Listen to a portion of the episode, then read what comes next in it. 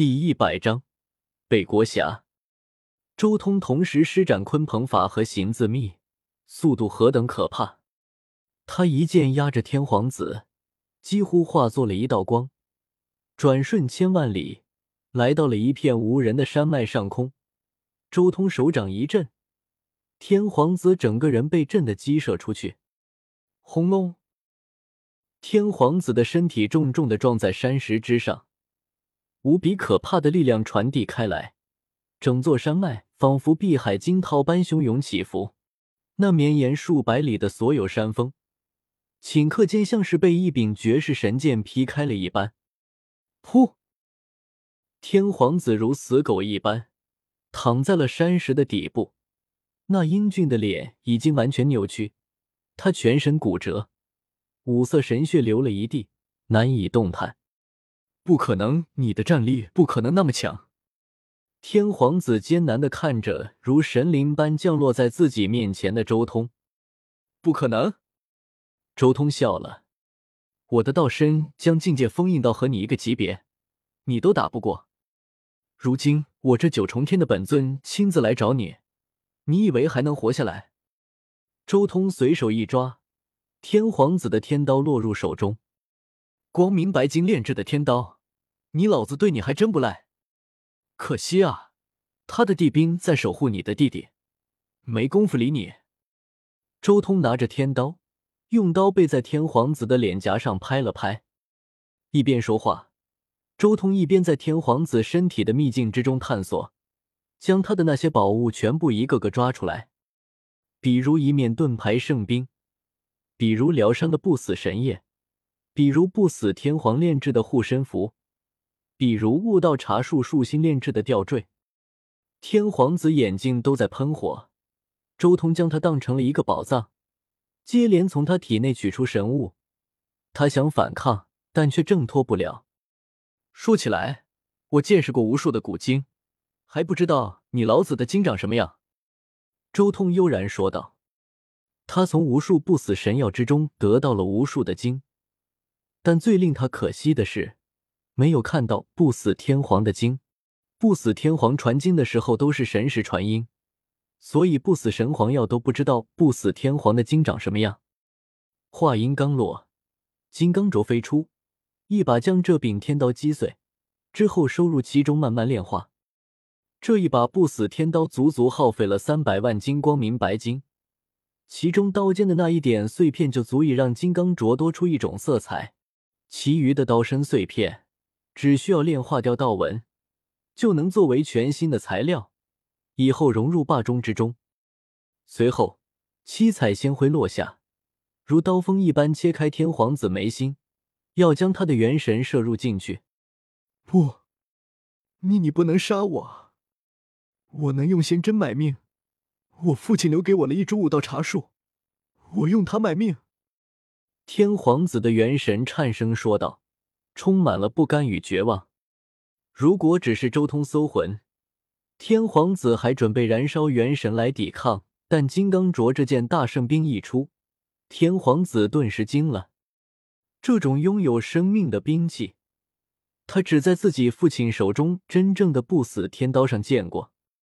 他知道，金刚镯一出，他绝无幸免之理。什么精密术都要抖落出来。悟道茶树，你说的是这个吗？周通笑了，他将一根长满了悟道茶叶的树枝拿出来，在天皇子眼前摇了摇头。你！天皇子暴怒，抱歉，在你被我捉住之前，我就已经抄了你老家了。周通笑眯眯的收回了悟道茶树树枝，果断下手。将天皇子的元神收入金刚镯之中，慢慢提炼记忆。天皇子元神被金刚镯收走之后，他的肉身顿时化作原形，那是一只身披五色翎羽的凤凰。不得不说，凤凰的生命力是真的顽强。天皇子元神被金刚镯收走之后，他的身体竟然还拥有生命力，在慢慢恢复伤势。凤凰和我从不死神皇妖那里看到的凤凰几乎一模一样。不死天皇真正的老婆恐怕也是一个超级接近凤凰的品种吧？周通叹道：“不过可惜了，天皇子还是成了温室里的花朵，道心太弱了。”摇了摇头，周通随即用神元将天皇子的肉身封印起来，一具完整的凤凰尸体，而且还是有生命力的那种，这可是至宝，说不定未来还有别的用处。轰隆！就在这时候，忽然天地巨震。两道仙光冲霄而起，周通转头看向那震动之地，一道仙光金色，另一道仙光却是酒色。很显然，黄金简和神皇战衣拼起来了。不过这么一打，斗战胜佛也应该要出来救老婆了吧？周通看向了战场方向，摇了摇头。接下来的事情，他可不感兴趣。斗战胜佛本就一只脚踏入准地阶段，再加上手上有斗战圣皇和阿弥陀佛两人的地兵，他只要下了须弥山，整个北斗除了盖九幽之外，无人能敌，战斗也没有什么悬念。算算时间差不多了，也是时候踏上那条最强之路了。周通心中说道：“不得不走啊。”等血皇山、黄金窟、火灵洞的这批人反应过来，自家老巢被自己端了，恐怕天上地下都要追杀自己，甚至他们都可能直接带着古皇兵堵在姬氏府附近，到时候就真的麻烦了。恐怕必须要先开好几张底牌，才能从这些皇族的围追堵截中逃掉，甚至太阳圣皇给的阵图都要提前用掉一次了。嗷吼！忽然。火灵洞的方向传来一声惊天动地的巨吼，崩碎星空，苍穹之上无数星体迅速崩裂。不好，火灵洞已经发现老家有变。周通有些心虚，当即拿出了棋盘阵文。该死的狗妖，不得好死！火灵洞延吉大圣的咆哮传遍了整个北斗。狗妖，什么鬼？周彤愣住了，甚至连激活棋盘阵文的动作都慢了下来。好！这时候，血皇山那边也传来了一声愤怒至极的狂吼，整个北斗上空顷刻间变得一片血红，澎湃的大圣神威铺天盖地，所有人抬头都能看到，天空中有一对猩红的眸子，如冷月一般高悬。血皇山显然也发现自家老巢被人洗劫了，回到血皇山的大圣也怒了：“盗墓贼，滚出来！”可怕的声波在整个北斗无尽大地上传递，不断回荡，好似神灵在怒吼。无数凡人和修为低下的修士纷纷跪伏了下来，身体忍不住颤抖。盗墓贼！周通又愣住了。盗墓贼和狗妖？莫非是段胖子和大黑狗？周通顷刻间就想到了这两个坑货，然后立即不爽了。